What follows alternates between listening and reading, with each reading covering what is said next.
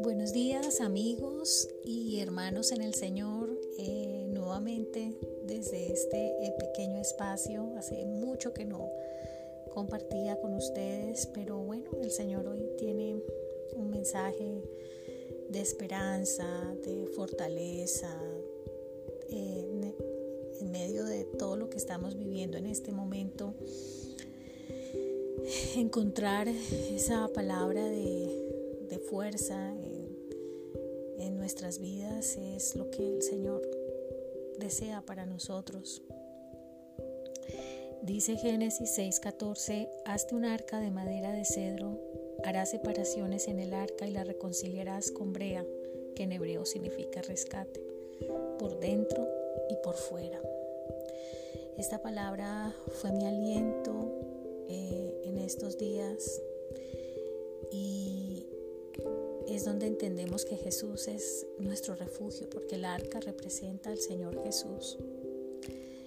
Y ahí es donde podemos entender que el Señor es nuestro refugio.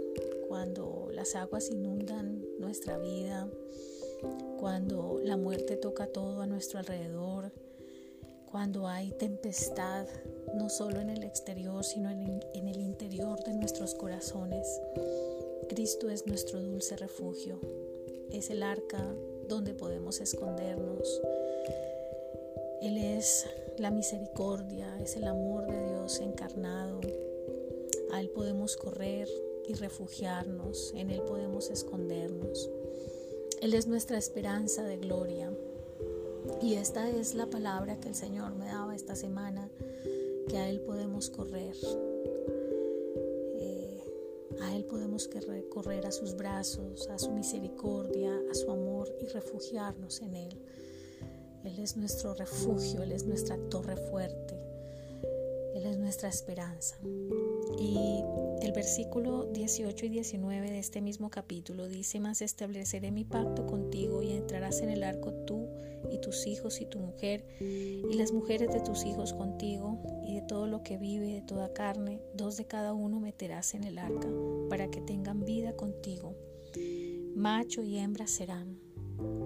Y más allá de todo lo que significa este, estos dos versículos, para mí es la muestra del amor, de la bondad y de la misericordia del Señor más grande con aquellos que se deciden por el Señor, con aquellos que toman su corazón para el Señor, aquellos que se comprometen con el Señor, aquellos que obedecen al Señor, aquellos que aman a Dios por encima de todas las cosas. Es la misericordia de Dios. Aún en medio del juicio de un mundo había un remanente y de ese remanente hubo vida en medio de la muerte que alrededor estaba. Entonces, esto me, me habla de esa misericordia y de ese amor del Señor para con nosotros, para con nuestra nación, con nuestra tierra. Y el Señor de todo esto que, inunda, de toda esta maldad, de toda esta muerte, de toda esta violencia, sé que sacará,